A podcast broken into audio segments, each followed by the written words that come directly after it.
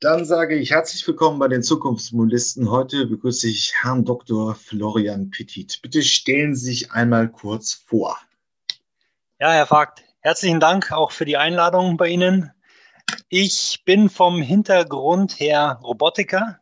In der Robotik geht es eigentlich um drei Sachen. Man nennt es Sense Plan und Act.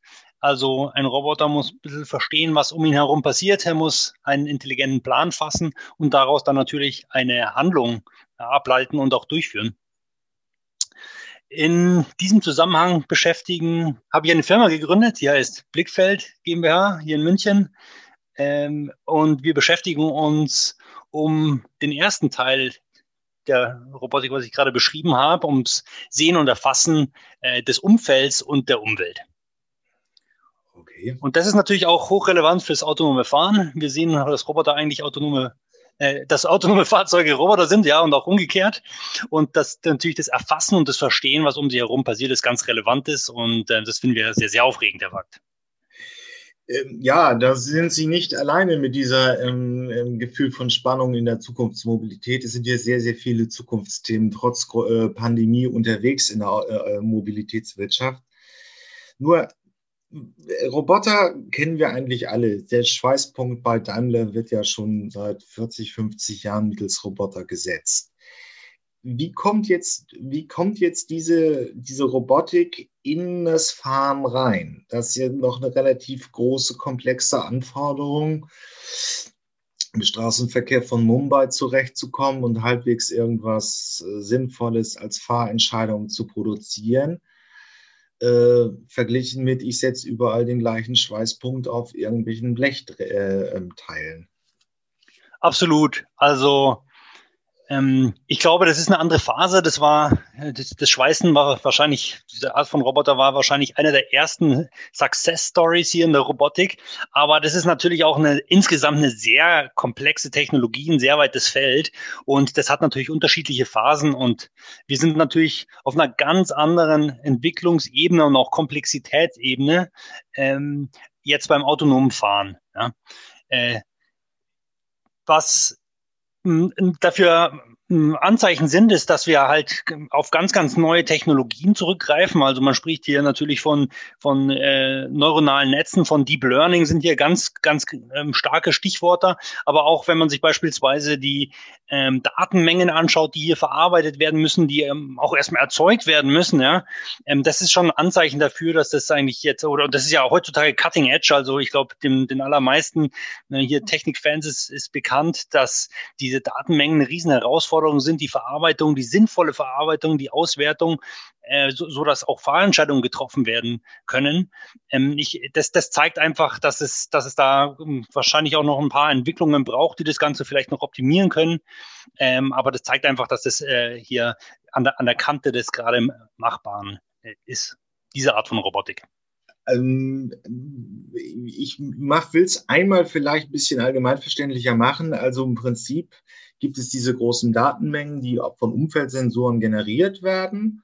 Und ein neuronales Netz bekommt diese Signale und generiert praktisch eigenständig eine Entscheidung, ich fahre links ab, ich bremse ab, weil, ein, äh, weil die Sensoren mir sagen, da liegt ein Ball, da liegt ein Blatt.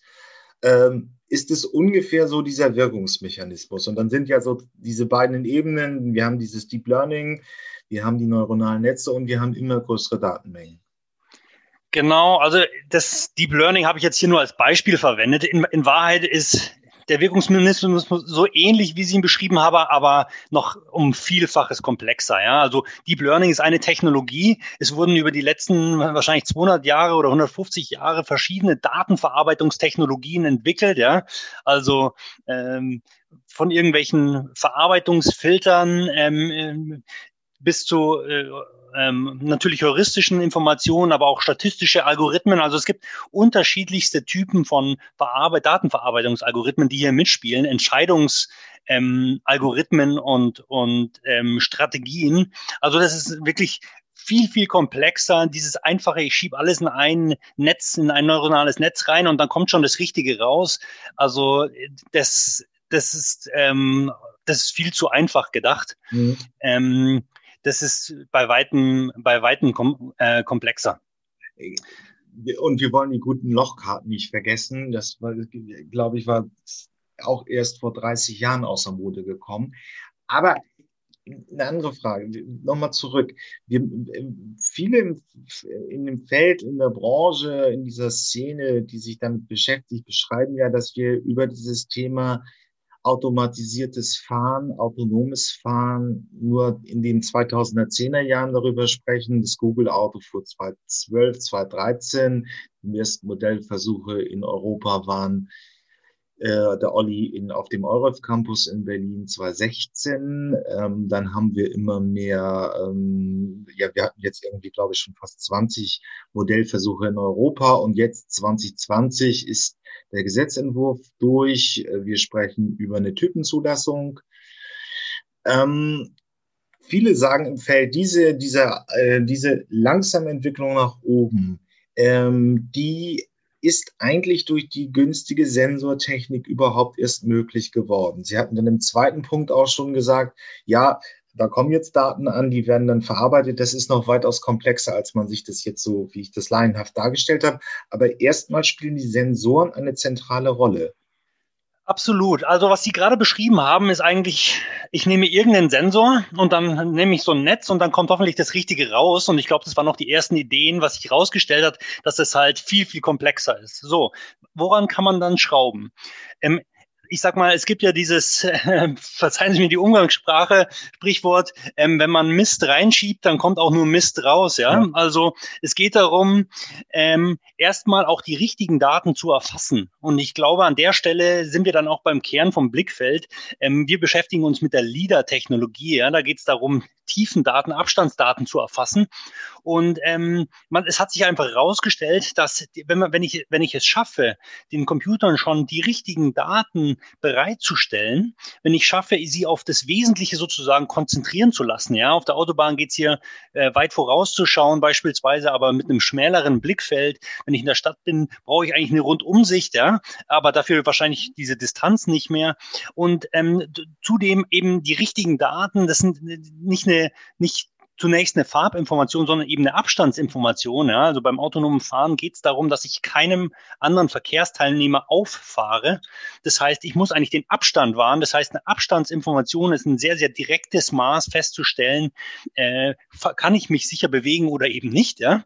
Also diese richtigen Datenmengen erstmal zu produzieren, das ist eine Kernaufgabe und das ist auch, glaube ich, was in den letzten, naja, 15 Jahren jetzt nochmal sehr, sehr prominent geworden ist, dass es super relevant ist. Äh, und ähm, ich, der, der Leader ist hier einfach eine, ein Kernbaustein, ähm, diese Daten zu erzeugen.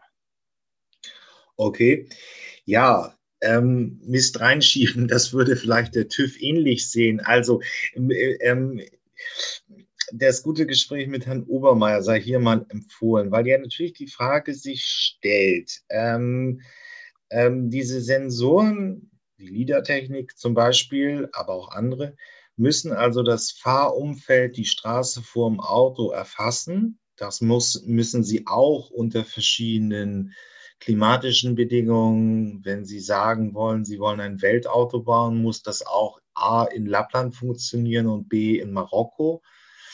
Ähm, es muss mit verschiedenen, muss immer wieder stabil Informationen über das Fahrumfeld aufnehmen und dann wird es irgendwie verarbeitet, sodass ähm, eine Fahrentscheidung entsteht. Das ist ein bisschen komplexer, neuronale Netze spielen eine Rolle, Deep Learning und so weiter. Aber erstmal, was sind denn gute Sensoren? Mhm. In also in diesem neuen, in diesem neuen äh, äh, Feld des automatisierten Fahrens. Also ähm, sehr, sehr interessante Frage. Also was sich herausgestellt hat, dass ein Sensor alleine höchstwahrscheinlich nicht ausreichend ist, um alles zu erfassen und eine sichere Fahr ein sicheres Fahren zu ermöglichen. Es wird zwar viel argumentiert, ja, beim Menschen, der hat ja auch nur zwei Augen. Ja, ja, aber man kann einfach Menschen mit Technik nicht vergleichen. Wir fliegen keine 1000 Kilometer, wir haben keine Radars eingebaut und wir haben auch keine Räder als, als Beine. Also man muss ganz klar sehen, das ist ein technisches Problem und das muss mit technischen Mitteln hier ergriffen werden. Es gibt eigentlich vier Hauptsensoren, die in modernen Autos verbaut werden. Das ist der Ultraschallsensor, das sind die kleinen Knöpfe fürs Parken. Hier ist die Eigenschaft, dass sie eine relativ schlechte Auflösung haben, äh, relativ ungenau messen, dafür aber extrem günstig sind. Dann gibt es die Radarsensorik, die wird auch mehr und mehr Standard, basiert auf Radiowellen, macht ähm, eine, äh, mit der kann man eine relativ hohe Reichweite äh, erreichen, also mehrere hundert Meter sind kein Problem. Der große, sie ist auch sehr, sehr, sehr interessant, da sie sehr, sehr witterungsunabhängig ist, also äh, Regen, relativ regenunabhängig, relativ Schnee und auch nebelunabhängig.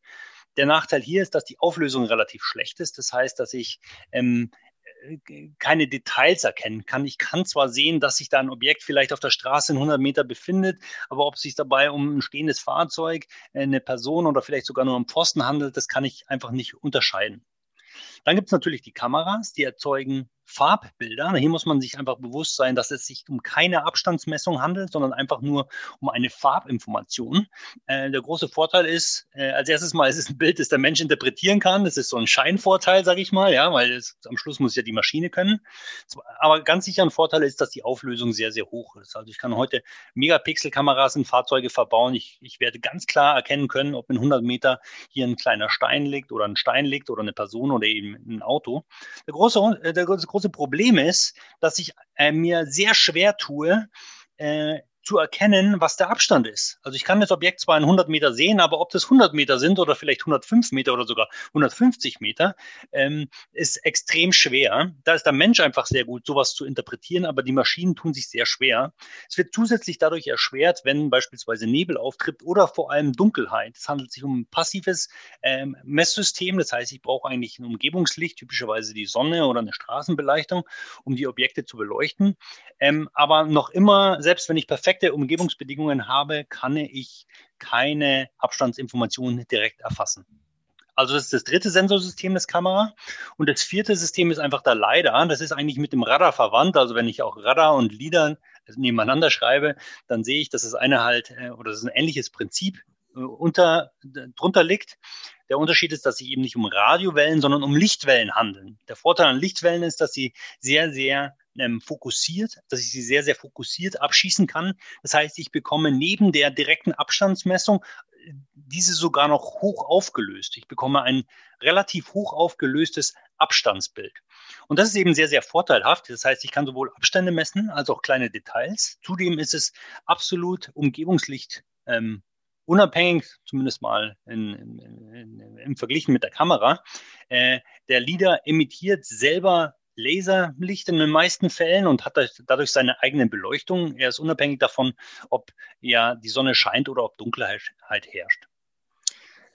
Der Nachteil am LIDAR bislang war eigentlich, dass es ähm, ein relativ komplexes Sensorsystem ist, das hier oft auf, auf so Drehspiegeln basiert, also wirklich um, um mechanisch rotierende Spiegel. Und das will man eigentlich im Auto nicht haben. Immer wenn was mechanisch rotiert, Sie hatten sie auch schon vorher äh, angesprochen. Es geht darum, dass es auch in Lappland geht und dann natürlich auch irgendwie in der Wüste. Es gibt relativ starke mechanische Belastungen einfach ähm, durch Hitze, durch Kälte, durch Vibrationen, durch Schocks. Und ein mechanisches System muss ich natürlich gucken, dass das dann seine Präzision nicht verliert. Und das war bislang sehr, sehr schwierig. Und ähm, genau in die Kerbe schlagen wir beispielsweise. Äh, Robustheit ist ein Riesenthema, ähm, auch bei uns. Wir ähm, haben ein, äh, eben ein, ein Spiegelsystem entwickelt, das auf einem Festkörpersystem basiert, das hier äh, sehr robustheitsunabhängig ist und, und hier eben gut geeignet ist für den Einsatz im Automotive-Umfeld. Ich möchte nur kurz aus der Gegenwart des Automobils äh, in die Zukunft kommen. Also Sie hatten die Ultraschallsensoren, das ist der Abstandswarner, das ist der Parkassistenz, der piept dann, wenn ich einfach irgendwie äh, hinten äh, im, im, Parkhaus angekommen bin und der sagt mir, du hast noch 20 Minuten, 20 Zentimeter bis zur Mauer. So ungefähr richtig, ne?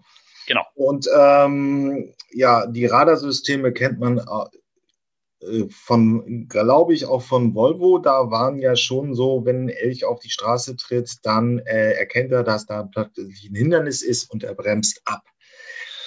Hm? Die große Preisfrage und ja, viele in der, in der Szene ähm, schreiben halt Lieder der große Zukunftspotenziale zu.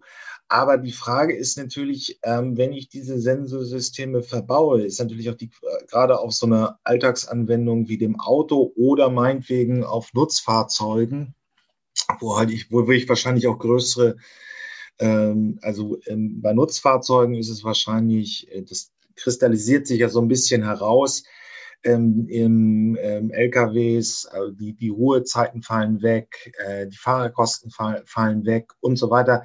Da kann ich, ähm, das ist sehr viel ertragsreicher, als es beim Pkw ist.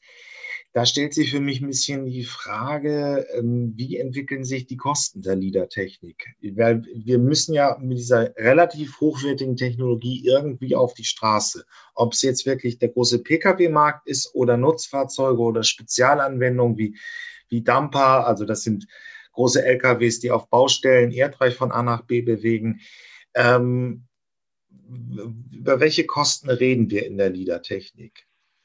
Also äh, das ist, eine, das ist, glaube ich, eine der zentralen Fragen. Also die Diskussion, ob ich einen Leader verwende oder nicht, ist, glaube ich, keine technische Frage, sondern ist eher, wird viel als ökonomische Frage betrachtet. Dass man es aus Sicherheitsgründen machen äh, muss, aus meiner Ansicht nach, ist, wird überhaupt nicht bestritten.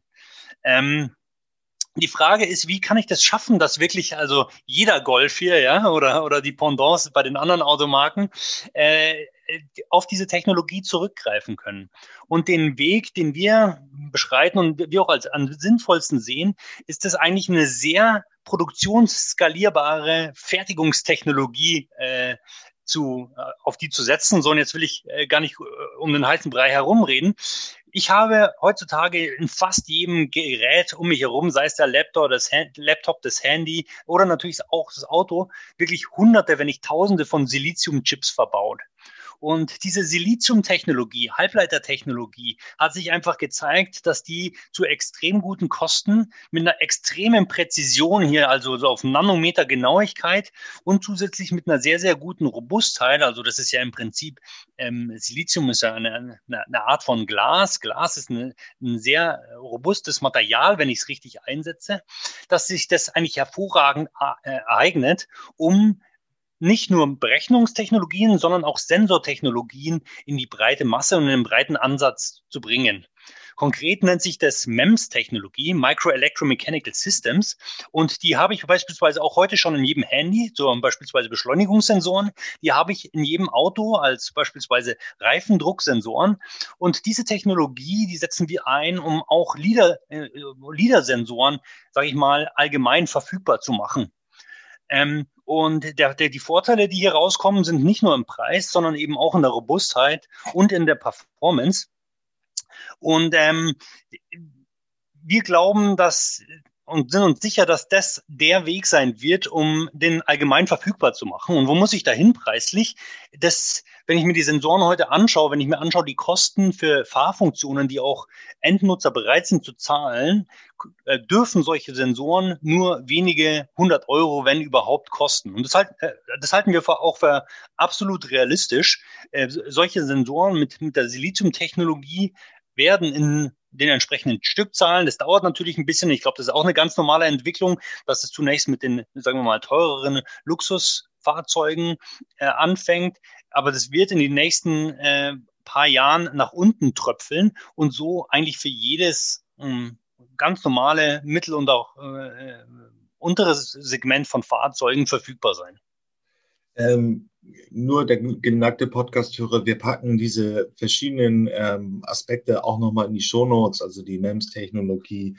Und das wird alles in die Shownotes eingefügt, das muss jetzt nicht nachgegoogelt werden. Äh, nur die Frage ist doch die, ähm, ja, aber dann die Frage, wo bin ich, nehmen wir mal ein Beispiel, ich müsste, würde mir jetzt sagen wollen, jetzt habe ich die äh, Typenzulassung, ich will einen LKW haben wie viel müsste ich für einen LKW gegenwärtig in Sensortechnologie ausgeben?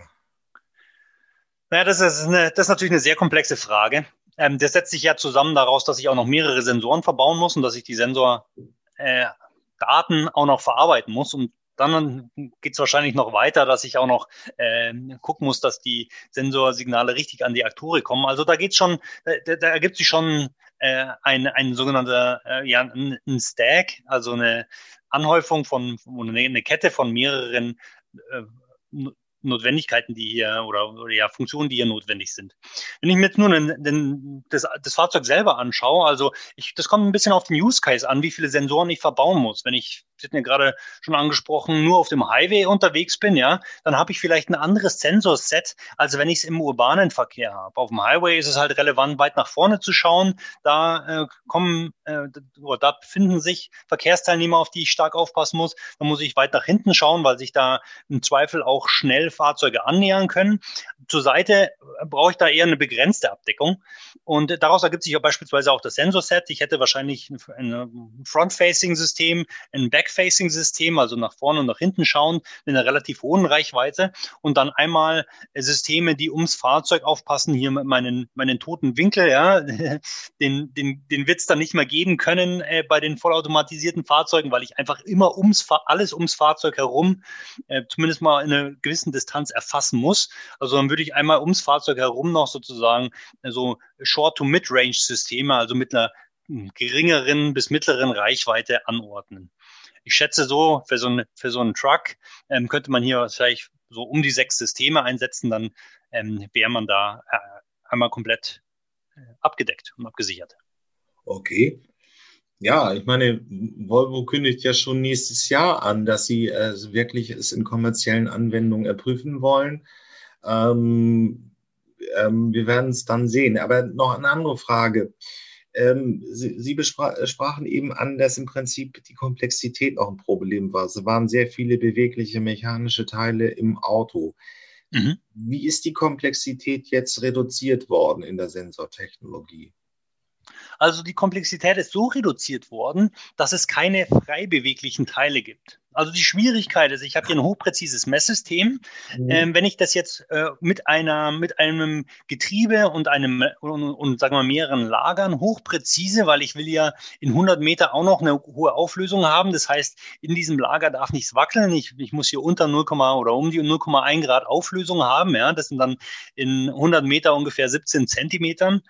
Ähm, vielleicht muss ich sogar noch besser sein, wenn ich, wenn ich noch schneller fahre und noch weiter schauen äh, muss, damit ich halt so ein mechanisches Gerät baue, das diese Präzision hat und dann vor allem auch über die La Laufzeit und über die Lebenszeit hat, weil ich rotiere ja dieses System dann Dutzenden ähm, Male pro, äh, pro Sekunde, dass ich auch über die Laufzeit dieses System habe, ähm, habe ich einfach eine riesen Herausforderung bei klassischen mechanischen Systemen. Ja, also wie schmiere ich das dann eben auch über diese unterschiedlichen Temperaturen? Wie sorge ich dafür, dass es hier keine Abreibung, keine Abnutzung gibt? Ähm, das ist eigentlich mit, mit einem System, das frei bewegliche Teile hat, wie ein Lager hat, extrem schwierig. Und was wir machen beispielsweise, wir haben keine frei beweglichen Teile. Man kann sich das so vorstellen, äh, ein MEMS ist ja eine, eine Siliziumkomponente, das heißt so eine Glaskomponente. Und die wird so fein strukturiert, dass man das Glas elastisch verbiegen kann. Aber es handelt sich noch immer um Glas. Und solange ich das äh, in der Norm verwende, äh, unterliegt Glas eigentlich keiner Abnutzung, wenn es monokristallines Silizium ist.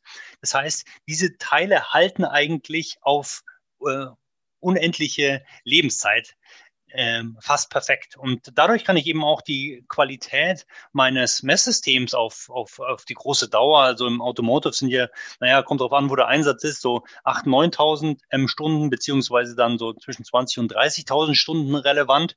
Also auf diese Lebenszeit kann man mit der MEMS-Technologie äh, diese geforderte hohe Qualität dann eben sicherstellen. Ähm, nur um das einzuordnen, ähm, das ist, ähm, was ich noch ungefähr so weiß, ist ein, ein, ähm, ein Traktor, der ähm, in der Landwirtschaft eingesetzt wird, um zum Beispiel Mais äh, von A nach B zu bringen. Äh, hat so, wenn er gut läuft, 3.000, 4.000 Kilometer äh, Betriebsstunden pro Jahr. Mhm. Das ist nur so, um die Zahlen mal einzuordnen. Aber eine, es ist natürlich eine sehr komplexe Frage, aber welche Felder sind denn jetzt eigentlich weiter? Die Hardware oder die Software? Weil wir, wenn wir jetzt in den USA gucken, sie fahren jetzt schon in Phoenix herum und sie fahren jetzt sogar auch schon in, also Phoenix ist noch relativ ein, das ist ein Schachbrett in der Wüste. Das sind wenig äh, komplexe Fahrbedingungen, ist alles äh, im rechten Winkel und so weiter. Jetzt geht Zucker nach San Francisco, das ist schon hügeliger und so weiter. Ge äh, Google hatte 2016, 2017 äh, kommuniziert, dass acht Millionen Kilometer getestet sind und äh, 8 Millionen Kilometer getestet sind und 8 Milliarden simuliert am Rechner. Das ist wahrscheinlich heute alles mehr. Ähm, Klemmt es jetzt noch im Markthochlauf oder in der Etablierung des automatisierten Fahrens an der Software oder an der Hardware?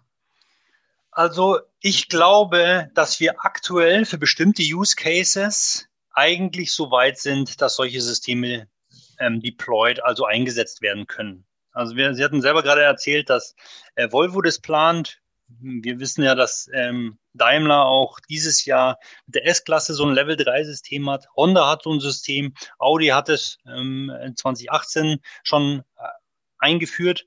Also äh, als erstes Mal glaube ich, dass Hardware und Software ein bisschen Hand in Hand geht. Also ich kann immer äh, die unterschiedliche Systeme für unterschiedliche Aufgaben machen. Und wenn ich jetzt mal bös gesagt äh, so eine Hardware zusammenspengel, ja, dann kann die vielleicht ein paar Stunden funktionieren, fällt dann auseinander. Das ist aber nicht das Ziel, sondern ich muss halt eine bestimmte Reife haben. Und ich glaube, ganz ähnlich verhält es sich bei der Software. Ja, ein Testsystem für einen eingeschränkten Bereich kann ich vielleicht mal schnell machen. Ja, der wird dann weder nutzerfreundlich noch wahrscheinlich ähm, sehr verallgemeinerbar, also flexibel einsetzbar sein. Ich glaube aber, dass wir heute an einem Stand sind, wo wir da ähm, kurz von einem äh, wirklich kommerziellen Einsatz auch eingehen.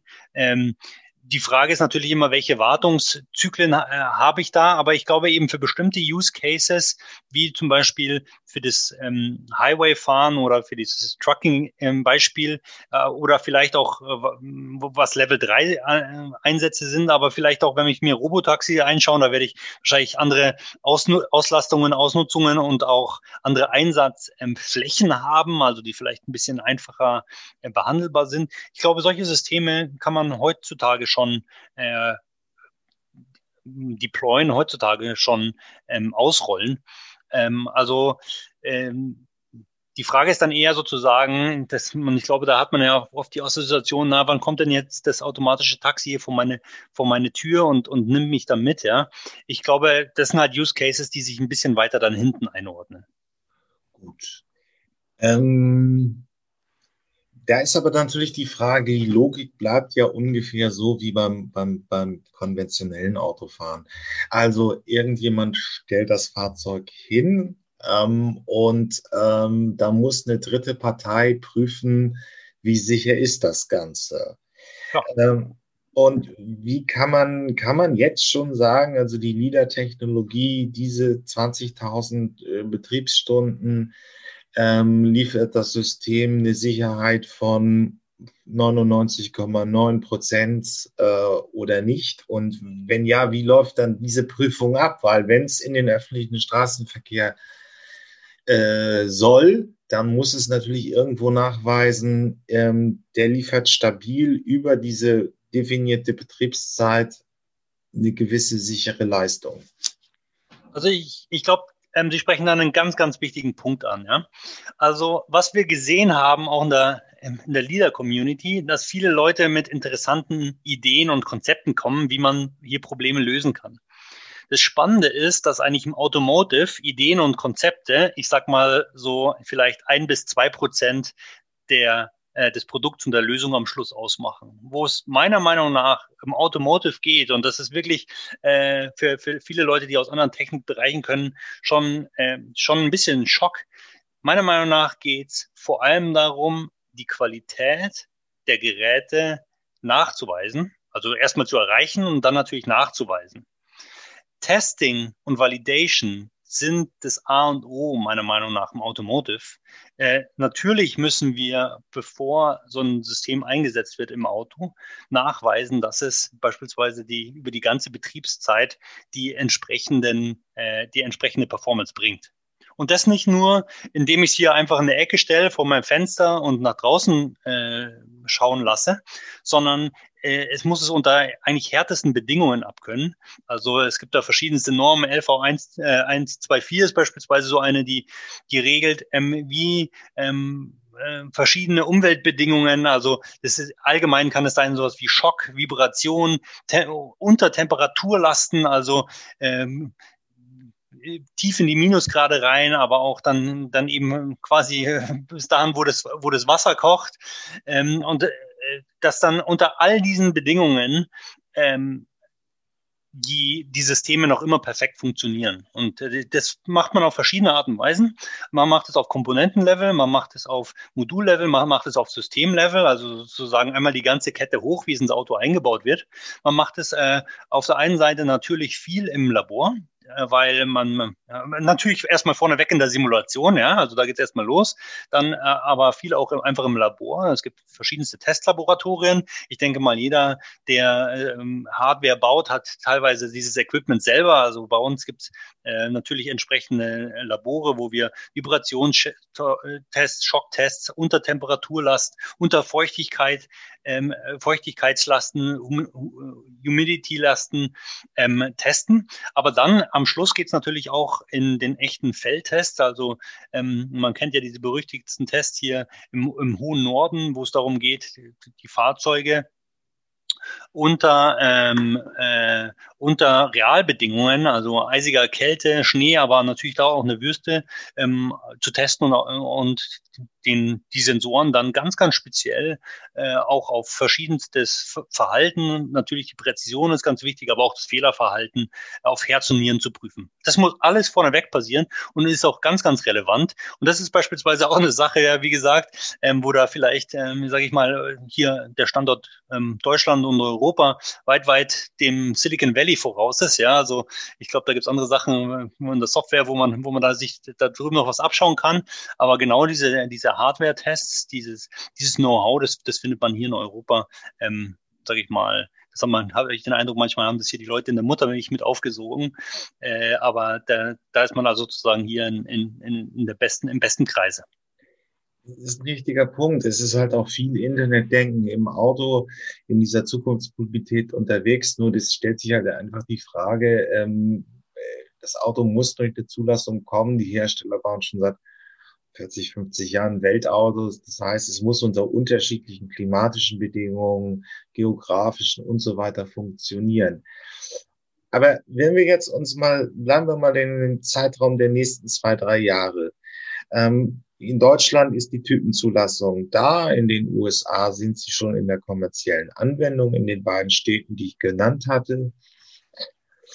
In Asien tut sich auch einiges. Wie ist, welche, wo ist jetzt sehr wahrscheinlich der Markthochlauf äh, beim automatisierten Fahren? Ja, das ist eine sehr gute Frage und die hängt nicht nur von der Technik ab, die glaube ich äh, da wäre, wo sie sein müsste. Das hängt auch von vielen anderen Faktoren ab. Das hängt natürlich von äh, Gesetzmäßigkeiten und gesetzlichen Regelungen ab. Was wir, was wir halt sehen, ist, dass ähm, äh, Europa da leider an vielen Stellen ein bisschen zögerlich ist. Also ich ich habe hier wirklich äh, drei Luftsprünge gemacht, als hier kürzlich äh, das Gesetz zum, zum, äh, zum Level 3 Fahren rauskam. Was wir, was wir sehen, ist, dass es äh, in den USA schon sehr, sehr progressiv ist und progressiv angegangen wird. Ja, äh, haben Sie auch gerade schon berichtet, ist ja auch äh, in der Öffentlichkeit äh, groß diskutiert worden. Und zudem sehen wir, dass natürlich äh, hier der asiatische Raum auch sehr, sehr progressiv ist. Also ich glaube, da müssen wir schon sehr aufpassen. Ja, ich glaube, technologisch sind wir super dabei. Ich weiß auch, das wird immer sehr kontrovers diskutiert. Das sehe ich ehrlicherweise ähm, gar nicht so ähm, kritisch, wie, wie, wie, wie es viel in der Presse diskutiert wird. Also es wird oft gesagt, dass wir hier hinterherhängen in dieser Entwicklung, aber wenn ich mir anschaue, dass nach München hier jetzt beispielsweise gerade Apple wieder einzieht und eine Milliarde in diesen Standort investieren will, dann ähm, glaube ich, dass wir da einen, einen super Backing haben, also auch aus meiner Forschungshintergrund in, in, in der Robotik, wenn man sich anschaut, wo die meisten Publikationen herkommen, dann war Deutschland da immer äh, in, in den Top drei vorhanden. Also ich glaube, wir haben hier eine super Ausgangsbasis. Jedoch ähm, äh, sind ja an manchen Stellen, glaube ich, auch immer ein bisschen zögerlich. Ich glaube, ähm, halt so Länder wie ja China natürlich oder oder eben dann auch die USA da sehr sehr progressiv unterwegs sind und ähm, da müssen wir schon aufpassen, dass wir da dranbleiben, ja. Äh, auch, auch investmentmäßig, was man, was man sich anschaut, was da für Investitionen reinlaufen. Ähm, ich glaube, das ist schon eine echte Konkurrenzsituation. Ähm, wir, wir sehen jetzt als Startup, dass, dass wir da aber eigentlich auf, auf viele offene Ohren laufen. Also ich hätte gedacht, es ist sehr, sehr, sehr schwierig, äh, ein, ein Startup zu gründen im Automotive-Feld. Ist es natürlich auch, so wie äh, wahrscheinlich wie jeder Geschäftsaufbau ist. Aber man, man wird hier trotzdem mit offenen Armen, Armen empfangen, wenn man äh, mit neuen Ideen und Konzepten um die Ecke kommt. Und ähm, so gesehen glaube ich, dass man auch an dieser Ecke, also auf der einen Seite äh, Gesetze, auf der anderen Seite aber auch Förderung und ähm, natürlich, ähm, ich glaube auch ein be bestimmtes Selbstbewusstsein, dass man daran arbeiten sollte und auch selbstkritisch sein sollte. Und dann ähm, bin ich da eigentlich sehr, sehr ähm, positiv gestimmt. Ja gut, aber Deutschland war halt auch immer relativ, das Beispiel der MP3 kann man da nicht mehr hören, aber ähm, MP3 ist hier entwickelt worden, aber die Amerikaner haben es zum Geschäftsmodell gemacht. Ähm, jetzt stellt sich ja die Frage, ähm, Sascha Palenberg zum Beispiel sieht irgendwie die nahe Zukunft beim automatisierten Fahren eher im Lkw-Getrieb, weil die ökonomische Logik eine andere ist. Ähm, ich äh, kann nur acht Stunden am Tag einen Lkw betreiben. Ich habe 30 Prozent meiner Kosten sind der Fahrer. Da könnte die Technik ja im Prinzip ansetzen. Zudem ist auch relativ schwierig, gerade in der Gegenwart ist, äh, ähm, Lkw-Fahrer überhaupt zu finden. Der Fachkräftemangel ist da auch schon präsent. Wären das so die Szenario, wo es losgeht, also die Modell, äh, wo wir aus dieser Entwicklung des Modellversuches auf dem abgestellten Gelände möglich und man möchte jetzt in eine Richtung gehen, wo es denn schon eine kommerzielle Anwendung ist. Und dann kommt natürlich die Frage, wie wird das betrieben und wer verdient dann dann an den Daten, die wahrscheinlich auch hier ziemlicher ähm, ähm, Treiber sind, ähm, das Geld. Ist es der Lkw-Betrieb? Ist es wirklich Level 3? Ja, im, im Pkw-Betrieb? Also erstmal zur ersten Frage. Ähm, das mit der MP3 hier entwickelt, also Technologie hier entwickelt und Geschäftsmodell, also Produkt in den USA, das ist, glaube ich, das trifft wirklich den Nagel auf den Kopf. Also wenn man sich mal im Silicon Valley, ich habe da äh, Gott sei Dank das Glück, äh, teilweise studiert zu haben und auch jetzt bauen wir da ein Office auf. Also ich, äh, ich, ich hatte da, habe da das Glück, ein bisschen an, an dieser Luft zu schnuppern, wie das ist, wenn man sieht, wie da drüben über wirklich über Produkte, nicht über Technologien. Und da muss ich leider echt sagen, wenn ich dann hier Leute teilweise mit Leute rede, die wissen nur nicht mal richtig, was ein Produkt ist, ja. Und, und dort da drüben wird halt das Produkt mit der Muttermilch, sage ich mal, aufgesaugt. Ähm, wenn man sieht, wie, wie da drüben Produkte entwickelt werden, ja, die einen Mehrwert äh, für, für, für Personen haben, das ist wirklich beeindruckend. Und ich glaube, da, da treffen sie auch wirklich den, den Nagel volle Kanne äh, äh, am, am, am Kopf, weil ähm, das ist, worüber wir hier nachdenken müssen. Wir müssen verstehen, wie das am Schluss eingesetzt wird. Wir müssen ein Produkt machen, das wirklich einen ganzen Product Lifecycle auch hat, wo ich äh, verstehe, wie Kunden gewonnen werden, wie sie Kunden dieses Produkt dann nutzen, wie es eingeführt wird, wie sie einen Mehrwert daraus haben und was ich damit machen kann. Und dieses Denken, das ist, glaube ich, genau, ähm, was was hier ein bisschen fehlt und wo man hier noch ein bisschen Gas geben könnte. Ähm, da bin ich sehr emotional, weil ich da halt einfach einen riesen Mehrwert sehe, dass wenn man in diese Richtung äh, schlägt, dass man da sehr, sehr viel machen kann. Ähm, das nur noch als Kommentar zur letzten, äh, zur, zur, zu, zu ihrem letzten, zu ihrer letzten Antwort. Jetzt, was ist, wo, wo macht Sinn, hier einzusteigen ins hochautomatisierte Fahren? Ist es LKWs oder ist es Level 3 PKW? Ja, also ich bin, ich bin da ich glaube, da gibt's noch einen, noch einen dritten großen im Mix oder vielleicht sogar noch einen vierten. Der dritte große ist Robotaxis. Also Olli hatte, hatten Sie schon angesprochen, dass es hier in den Städten so ein Robotaxi ähm, deployed wird.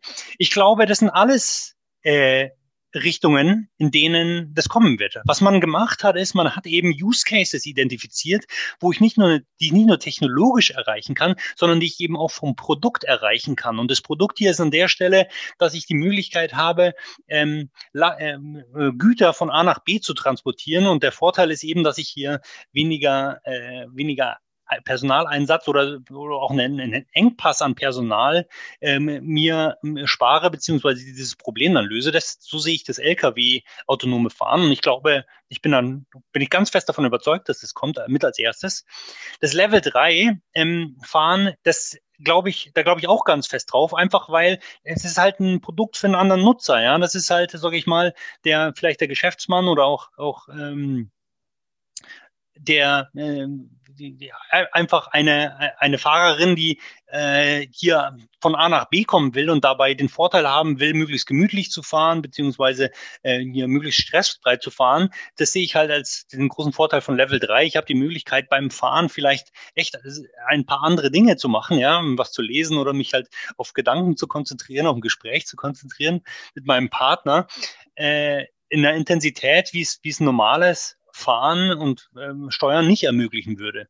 Und diese, diese Olli-Sache, wo es um die Robotaxis geht, ist halt wieder ein anderes Produkt. Da geht es darum, dass ich beispielsweise hier mit einem anderen äh, Verkehrsmittel ankomme, beispielsweise von der, von der Bahn und dann halt äh, in, zum Beispiel einen, einen, einen Geschäftsbereich oder vielleicht auch eine Mall, also ein Einkaufszentrum fahren will und äh, hier einen, auf einen Service zurückgreifen will, der flexibler ist, der einfach ist, der sicher ist, ähm, sowas in, in so einem Einsatz könnte ich beispielsweise Robotaxis sehen.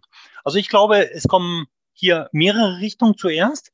Ähm, die, das ist auch ganz typisch, sage ich mal, für, äh, für die Einführung von Technologien. Also ähm, wenn ich mir beispielsweise oder selbst für das Herangehensweise von Startups, also wenn ich mir Amazon anschaue, die haben auch nicht schon immer hier äh, Snickers und Klimaanlagen und äh, Baby-Badewannen verkauft, sondern die haben mit Büchern angefangen. Also hier klein anzufangen, zu erproben, wie es reingeht und dann in die Breite zu gehen, halte ich für auch einen ganz normalen Weg in der Technologie. Und das erwarte ich natürlich auch im autonomen Fahren. Ja, das sind im Prinzip die großen Produkte. Also wir packen das auch, glaube ich, mal in die Show Notes jetzt in diesem Sommer, den wir jetzt haben. Wir nehmen dieses Interview übrigens am 1.7.2021 auf.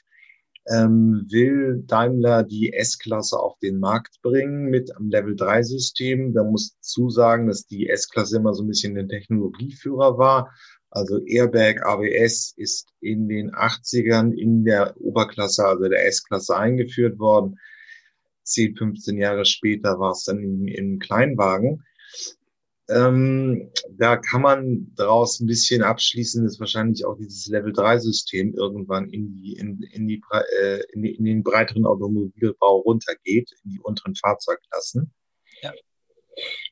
Gut, wir haben also das Lkw-Betrieb ja, dann haben wir es ja eigentlich. Das bleibt ja noch, dann wird wahrscheinlich noch mal eine spannende gesellschaftliche Debatte geben zum Thema, wenn man die ersten Fahrzeuge, der Volvo-Versuche und andere so wirklich im Feld sieht, wo, ähm, wie glauben Sie, wird es werden? Uns Deutschen sind ja nicht so wahnsinnig technologieoffen ähm, wird das äh, wird's überzeugend sein, was wenn man wenn man das automatisierte Fahren wirklich im Realversuch sieht, oder geht's eher in so eine Richtung, dass die Asiaten es ähm, schneller ähm, einführen als wir? Also ich glaube, die Einführung in Asien wird auf jeden Fall schnell geschehen. Ich mache mir aber auch keine Sorgen hier um äh, um die Deutschen. Ich glaube, es gibt sehr viele First Mover hier, die einfach Interesse daran haben, sowas auszuprobieren. Und äh, wenn das dann Nutzen hat, dann, dann geht es eben nicht mehr so viel um die Technologie. Ja, das ist genauso ein Produkt. Also ein Produkt, da ist es mir nicht egal, welche, welche Technologie dahinter liegt. So, so ein bisschen. Da geht es mir darum, dass ich einen Nutzen von der ganzen Sache habe, dass ich was, dass, dass es mir einen Vorteil bringt. Und ich glaube, wenn dann erstmal gesehen wird, was für ein Vorteil das ist, dass ich hier stressfrei, dass ich hier äh, hoffentlich äh, möglichst zügig, ohne große Staus ähm, mit, mit einem Haufen Freizeit äh, von A nach B komme, dann bin ich davon überzeugt, dass da äh, also die wenigsten äh, auch nur eine Sekunde zögern werden, um, um das zu verwenden. Also ich, ich weiß, da wird im Vornherein, das ist halt so ein, ist halt, sage ich mal, eine große, wie so ein großes Gewitter, da weiß man auch nicht, was auf einen zukommt. Oder wenn man, wenn man erstmal drin ist, dann ist die Sache meistens äh, ähm, ganz anders, als man sie sich vorgestellt hat, dass da im Vornherein viel diskutiert wird. Das ist ja auch eine tolle Sache. Ja? Es zeigt einfach nur, wie spannend das Thema ist, wie es alle wirklich auch interessiert. Also ich muss auch, muss auch wirklich sagen, ja, also